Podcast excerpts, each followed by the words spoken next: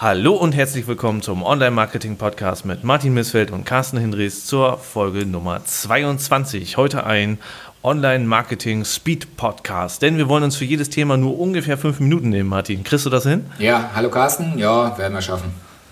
Okay, sehr gut. Das war schon mal eine kurze und knappe Antwort. Fangen wir an mit erstmal den Gewinnern des letzten Gewinnspiels. Erstmal alle drei Gewinner haben sich gemeldet. Wir haben auch eine Audiosequenz sogar bekommen von dem Johannes Dienst, der sich ganz herzlich dafür bedankt. Die spielen wir hier jetzt gleich ein. Hallo Carsten, hallo Martin, hier ist Johannes von Peter Köln. Ja, ich bin einer der drei glücklichen Gewinner, die sich über ein Ticket äh, für die Online-Marketing-Konferenz in Lüneburg freuen. Und ich muss sagen, ich bin ein großer Fan von eurem Podcast. Ich höre den immer gerne. Finde die News, die ihr immer so macht, für die, äh, zur Bildersuche super spannend und auch ja darüber hinaus die Themen, die ihr auch oft sehr reflektiert behandelt. Jetzt gerade im letzten Podcast diese Infos zum Domainverkauf von Martin. Die, äh, die waren auch sehr interessant. Solche Einblicke kriegt man ja eigentlich auch nur in so einem tollen Format wie dem Podcast. Und ich sag einfach weiter so und schöne Grüße aus Emshorn an euch. Ciao. So, lieber Johannes, vielen Dank dafür und dann starten wir jetzt in den heutigen Podcast. Martin, was sind unsere Themen? Ja, wir haben ja äh, in der letzten Woche äh, heftig diskutiert über Twitter und Facebook zu dem Thema Subdomains. Und äh, ich habe da auch einen Artikel selber drüber geschrieben. Es gibt auch einige andere, die werden wir alle in den Show Notes verlinken. Ähm, ich habe mir so ein bisschen äh, den Unmut von dem Philipp Klöckner zugezogen, weil ich in meinem Artikel in der Überschrift geschrieben habe, dass es um vermietete äh, Verzeichnisse oder Subdomains ging oder geht. Und ähm, ich habe dann spontan gesagt, irgendwie, ob es vermietet wird oder mit Gewinnbeteiligung, ist doch letztlich äh, gehupft wie gesprungen. Irgendwie. Letztlich geht es darum, dass da Geld gezahlt wird. Ähm, und dann diese Anbieter, die dann da ihre Inhalte posten, einen Ranking-Vorteil haben. Und okay, siehst du das jetzt immer noch so? Nein, äh, und zwar dank dir, weil wir haben das ja im Vorfeld schon kurz besprochen. Irgendwie, da ist mir der Unterschied tatsächlich erst so richtig bewusst geworden, ähm, dass natürlich ein Unterschied ist zwischen äh, vermietet und äh, mit Gewinnbeteiligung. Ja, willst du es vielleicht selber sagen? Du bist ja drauf gekommen. Ja, nö, kannst du ruhig ausführen.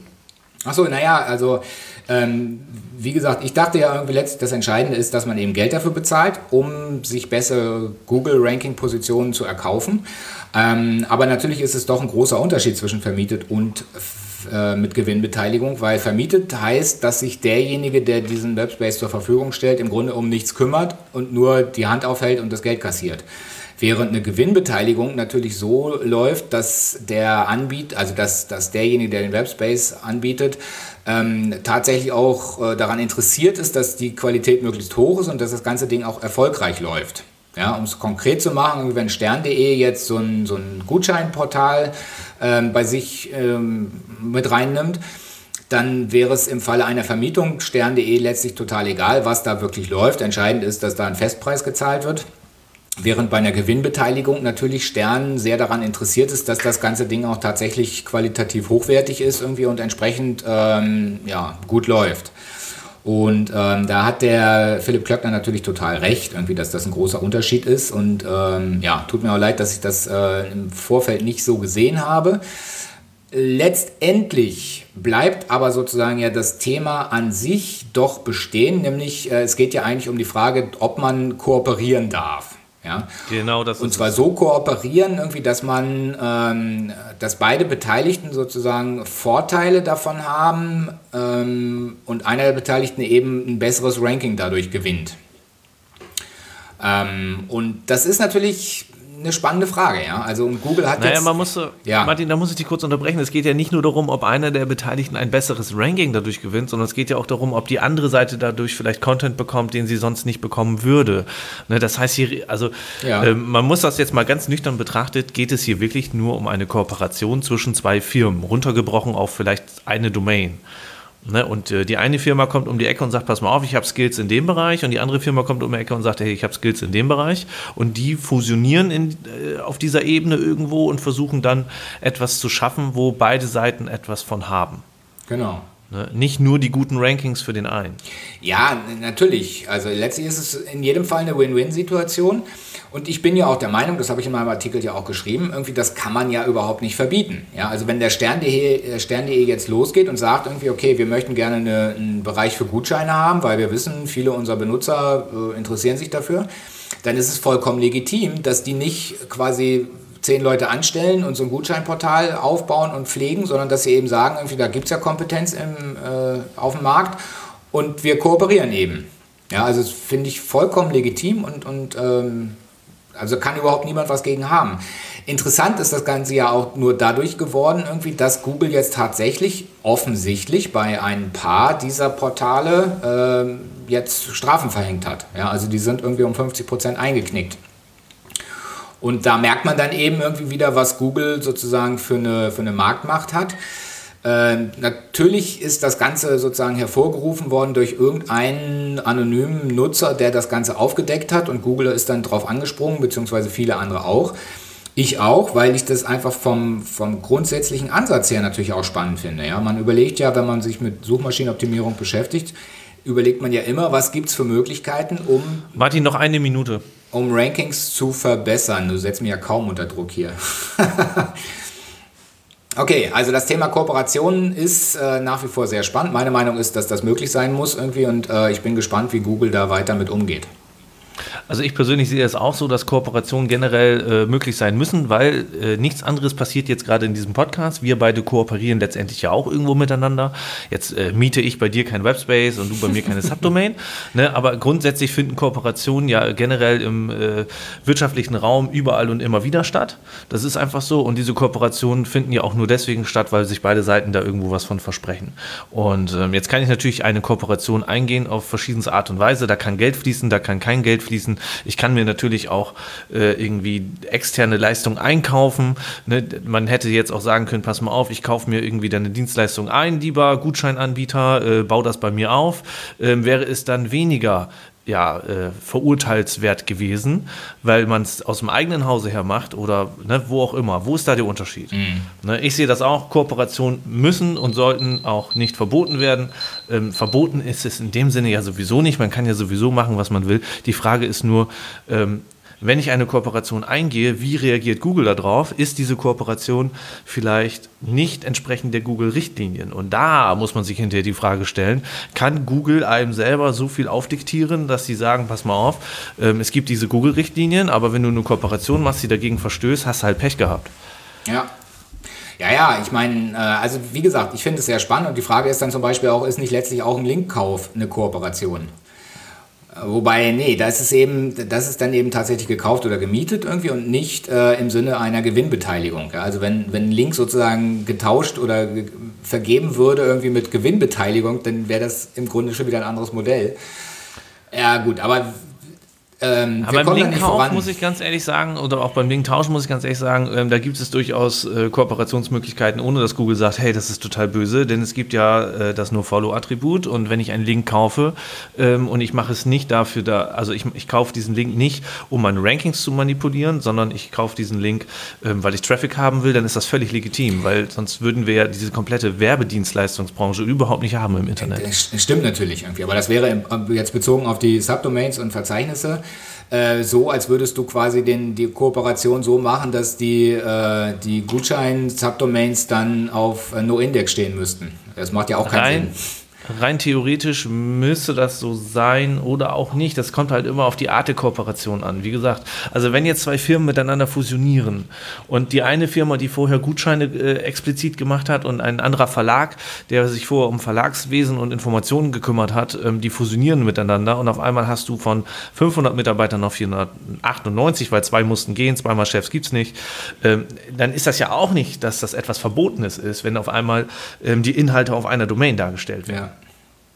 Also da wird, also da wird Google reagieren müssen und wird die Richtlinien entsprechend anpassen müssen oder sie werden diese Abstrafungen wieder rückgängig machen müssen irgendwie. Also ansonsten macht das für mich. Äh, naja, du hast Sinn. ja, du hast ja im Vorfeld, ähm, vor, bevor wir angefangen haben aufzuzeichnen, hast du ja was Spannendes gesagt.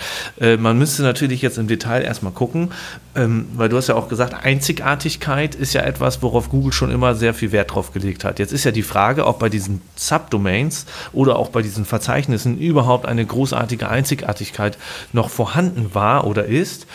Ähm, und ist das nicht vielleicht ein Grund? Also wir haben es jetzt beide nicht genau näher analysiert, aber es ist eine mögliche Angriffsfläche, wo man sagen kann, pass mal auf, wenn jetzt auf 20 verschiedenen Domains überall die gleichen Gutscheine auftauchen, dann ist es vielleicht irgendwo eine logische Konsequenz, dass über äh, einen längeren Zeitraum betrachtet äh, die Qualität oder die Einzigartigkeit so nicht mehr da ist und der Algorithmus halt sagt, Moment, das gefällt mir nicht mehr. Ja, also vielleicht muss ich noch ganz kurz ein bisschen ausholen, bevor wir zu der Einzigartigkeit kommen. Irgendwie, nämlich, äh, was mir bei der Diskussion aufgefallen ist, sowohl der Befürworter als auch der Kritiker von diesen Google-Änderungen. Ähm, beide Seiten argumentieren im Grunde mit der Qualität der Suchergebnisse. Ja? Ähm, und mir ist da wieder bewusst geworden, wie schon häufiger in der Vergangenheit, irgendwie, dass diese, diese Qualität, ja, wenn bezogen auf Google und die Suchergebnisse, das ist eine leere Phrase. Das sagt überhaupt nichts aus. Ja, also ähm, das wird oft als Argument benutzt, dass man eben sagt, irgendwie, ähm, wenn es so gemacht würde, wie ich das sehe, irgendwie, dann ist die Qualität in den Suchergebnissen besser. Oder die Qualität wird schlechter, wenn es eben anders gemacht wird. Das, wie gesagt, das sagt nichts aus, weil äh, was soll denn Qualität sein? Ja, also wer beurteilt das denn? Also wenn letztlich als Website-Betreiber oder als Webmaster oder als Anbieter von irgendeinem Service kann man das wahrscheinlich am wenigsten beurteilen, was Qualität ist oder nicht. Weil man natürlich immer das vor Augen hat, was man selber gut findet, logisch. Aber das ist ja ganz schwer zu objektivieren. Jetzt gibt es wahrscheinlich die großen Anbieter, die werden dann wahrscheinlich entsprechende Studien machen und, und Zielgruppenanalysen und, und wahrscheinlich Forschungsergebnisse noch irgendwie dazu Rate ziehen und so weiter. Ähm, aber auch dann bleibt das Ganze natürlich äh, letztlich stecken, weil es geht hier ja nicht um objektive Qualität. Ja, es geht hier ja letztlich geht es nur um Google. Ja, es geht um Google-Suchergebnisse und die Frage, was Google algorithmisch als Qualität äh, ansieht. Und das hat das ist ein großer Unterschied zwischen dem, was man eben allgemein Qualität nennen würde oder was ich aus meiner Sicht Qualität nennen würde. Ja, absolut. Genau. Und das wird sozusagen in diesen Diskussionen und äh, ja, wird oft irgendwie vermischt und äh, ja, läuft deswegen oft verläuft im Sande irgendwie oder da prallen eben Fronten aufeinander, wo dann nicht weit, nichts weiter geklärt werden kann. Deswegen bin ich eigentlich dafür, dass man diesen Begriff Qualität in den Suchergebnissen eigentlich ähm, tilgt äh, aus, aus dem Vokabular von SEOs, ähm, weil das nichts aussagt. Ja, es ist natürlich deswegen schwierig, das zu tilgen, weil Google ja selber immer sagt, dass das das Entscheidende sei. Ja, und dadurch wird das Ganze so, so verwässert irgendwie. Und deswegen habe ich auch in irgendeinem Tweet geschrieben, irgendwie letztlich, ähm, ist ja nicht die Frage, was, was sozusagen das Beste für den User ist. Das sagt Google zwar letztlich immer irgendwie, aber letztlich ist die Frage, was ist das Beste für Google? Ja, also bei Qualität in Suchergebnissen, da geht es nur um Google. Google definiert einfach sozusagen, was Sache ist. Google bestimmt sozusagen das Spiel und, und durch solche kurzfristigen Abstrafungen, wie sie jetzt stattgefunden haben, irgendwie wird alles irgendwie durcheinandergewirbelt irgendwie. Da geht es ja um richtig viel Kohle, die dahinter steckt.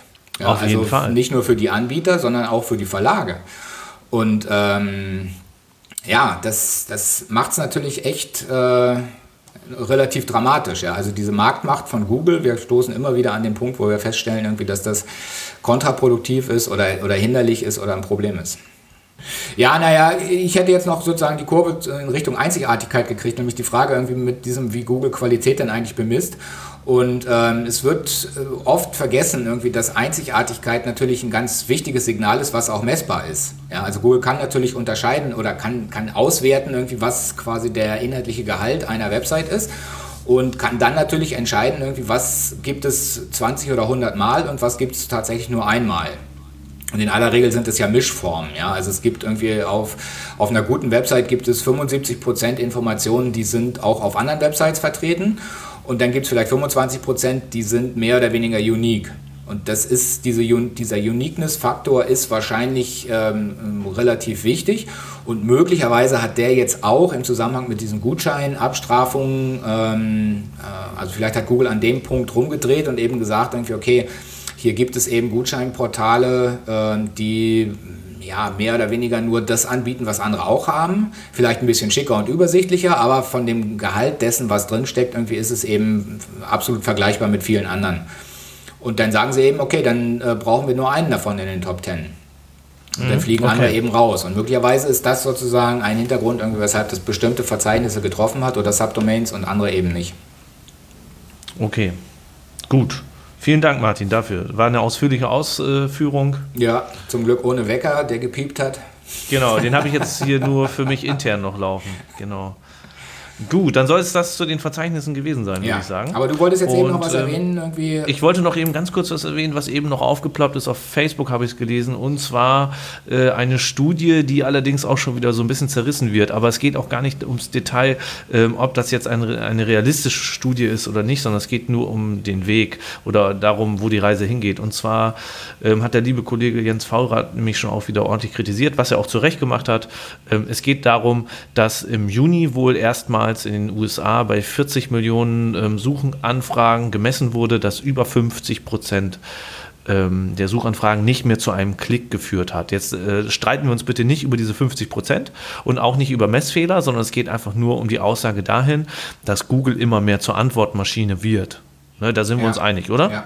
Genau. Genau. Und da sind wir natürlich auch wieder bei dem Thema Diversifizierung und auch das zeigt jetzt ganz schön, dass zum Beispiel das Thema von eben nochmal, wenn dir der Traffic bei Google wegfällt und du setzt nicht auf anderen Traffic, dann hast du langfristig irgendwo irgendwann mal ein Problem. Denn ich glaube persönlich auch, dass Google in den nächsten fünf bis maximal zehn Jahren, wobei zehn Jahre schon wieder viel zu weit ist eigentlich, ähm, noch mehr Antworten geben wird und dass die eigentliche Webseite noch weniger angesurft wird mhm. bei informellen Suchanfragen.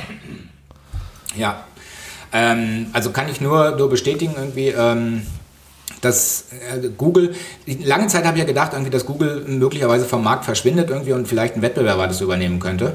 Ähm, das glaube ich inzwischen eigentlich auch nicht mehr. Ja? Ähm, das, es wird nur eher so sein, irgendwie, dass Google tatsächlich immer weniger zur Suchmaschine wird, beziehungsweise immer weniger benutzt wird als Suchmaschine im Sinne einer Weiterleitung zu anderen Websites, sondern ähm, das wird immer stärker tatsächlich ein Portal werden. Irgendwie. Und, und ähm, bisher ja, lehnen sie es ja noch nach wie vor ab, redaktionelle Inhalte äh, anzubieten, ähm, sondern klauen sich nach wie vor alles zusammen. Da wird natürlich dann die Frage sein, also auch gerade jetzt mit diesen, mit diesen Antworten, die sie da geben über Knowledge Graph und so weiter, das läuft ja auch noch größtenteils über Wikipedia. Aber es gibt ja auch immer mehr Dinge, die Google eben selber auch äh, anbietet. Ähm, und da wird natürlich das Thema KI eine immer größere Rolle spielen und die Frage irgendwie, inwieweit kann Google tatsächlich auch eigenständige, automatisch berechnete Antworten dann einstreuen und, und einfließen lassen. Und äh, ob es jetzt 50% sind oder 40% äh, oder 60%, die sozusagen zu Google gehen, eine Frage eingeben und dann eben nichts mehr anklicken, sondern letztlich von Google äh, die, die befriedigende Antwort kriegen, die, die Tendenz wird einfach weitergehen. Ja? Also es wird immer weniger sozusagen bei uns Webmastern ankommen und äh, ja, muss man eben mit, mit äh, sich arrangieren. Ja, das sehe ich genauso. Gut, dann äh, haben wir das äh, kurzfristig eingestreute Thema ja auch abgeschlossen. Machen wir einen Link in die Show Notes. Äh, genau, machen wir noch einen Link in die Shownotes zu der Studie. Wie gesagt, ob diese Studie jetzt äh, höchst repräsentativ ist und ob die Zahlen alle hundertprozentig stimmen, ähm, sei erst nochmal in Frage gestellt. Aber die Tendenz bzw. die Denkweise dahinter sollte eigentlich jedem ein kleines äh, ja, Alarmsignal geben. Gut, was haben wir noch? Haben wir jetzt noch eine Verlosung, oder? Wir haben noch eine kleine Verlosung, ja. Genau, wir haben ein Ticket und zwar von Marco Young für die Marketing Underground. Okay, das hast du organisiert, richtig? Ähm, genau, genau. Also ähm, der Marco ist ja schon seit äh, Monaten dabei, da ganz viel zu wirbeln bei Facebook und, und überhaupt über Social Media. Ähm, hat eine, eine Riesenkonferenz sozusagen äh, plant er oder organisiert er jetzt. Die Marketing Underground findet statt am 4. Dezember, also im, im Winter in der Arena in Berlin. Ja, also ich weiß nicht, ob wer die Arena kennt. Ich war da mal auf einem Konzert vor 20 Jahren oder so. Es ist halt eine riesige Halle, war früher, glaube ich, mal so eine Art Busbahnhof oder Also auf jeden Fall ist es wirklich ein, ein riesen, riesen Location. Okay. Und ähm, mit einem ganz eigenen Flair auch. Und ähm, was, was ich ganz interessant fand und wofür ich Marco auch echt dankbar bin, ist, dass er jetzt noch, eine, noch mal eine Website gelauncht hat, wo er die einzelnen Speaker, die er dafür quasi weltweit äh, äh, ja, eingeladen hat oder dazugeholt hat, wo er die nochmal vorstellt. Ähm, weil ich wirklich bei einer ganzen Reihe von Speakern tatsächlich gar nicht genau wusste, wer steckt eigentlich dahinter. Ähm, und jetzt wird das sozusagen nochmal vorgestellt äh, auf einer Website, die wir auch verlinken. Speaker Bio heißt die, wo die einzelnen äh, Biografien vorgestellt werden und wo dann nochmal gesagt wird, was denn tatsächlich das ist, was dieser Speaker einem da auch anbieten kann oder was man von dem lernen kann. Mhm. Als Artikel ist auch überschrieben, irgendwie, warum wir denken, dass dich unsere Speaker weiterbringen. Ähm, also finde ich einen interessanten Ansatz, habe ich glaube ich in der Form, weiß jetzt gar nicht, noch nicht gesehen bei einer Konferenz, aber vielleicht habe ich auch nicht richtig gesucht. Ähm, auf jeden Fall ist das ganz interessant und ähm, ja. Genau, und für die Marketing Underground haben wir ein Freiticket, was wir verlosen können hier und das hat einen Wert von, ich gucke jetzt nochmal sicherheitshalber nach, 199 oh. Euro. 199 Euro. Okay. 199 Euro. Ähm, genau, es gibt noch, also das haben wir jetzt allerdings nicht zur Verlosung, irgendwie ein VIP-Ticket. Das kostet dann 499. Da hat man dann sozusagen einen extra VIP-Bereich. Äh, wahrscheinlich ganz schick und flauschig und mit den Speakern kann man da reden und äh, weiß ich auch nicht was, muss man, äh, das weiß ich nicht genau. Äh, man kann außerdem noch Aufzeichnungen dann zusätzlich kriegen, Food und Drinks sind inklusive. Okay, das ist aber sicherlich ja auf der Veranstaltungswebseite äh, genau, dann näher erklärt. das kann man sich da genau noch angucken. Irgendwie so. und, aber genau. so ein Ticket haben wir eben nicht zu verlosen, okay. wir haben nur das Einfache. Martin, ich, ich, ich, lobe dich ja, also es ist ja toll, dass du da so viel Werbung für machst, aber wir haben uns heute auch ein Zeitlimit gesetzt okay. und äh, so langsam müssen wir zu dem Bereich kommen, wo du sagst, wie man das Ticket überhaupt gewinnen kann. Na, ich würde sagen, so wie beim letzten Mal, oder? Hast du eine andere okay. Idee? Also ich würde sagen, ähm, wer dieses Ticket haben möchte, schreibt bitte einen Kommentar bei termfrequenz.de äh, unter diese Show, unter die Sendung und schreibt rein, warum er gerne zum Marketing Underground gehen möchte. Genau, das ist gut. Und hier, Wann findet die statt? 3. 4. Dezember, glaube ich. Das hattest äh, du noch nicht erwähnt. Ich glaube, ne? nur 4. oder? Ach, nee, 3. 4. Nee, 3. 4. Dezember steht hier, ja, genau. Ja, genau. okay, genau. Und wie immer gilt hier ab Veröffentlichung auf termfrequenz.de dieser Folge eine Woche lang Zeit. Eine Woche lang Zeit, genau. Und äh, auch hier wieder der Hinweis, irgendwie würden uns natürlich freuen, wenn diejenigen, äh Quatsch, wenn derjenige oder diejenige, die das Ticket gewinnt, ähm, dann uns auch eine kurze Stellungnahme nach dem Ticket, äh, nach, der, nach der Veranstaltung irgendwie äh, zukommen lässt.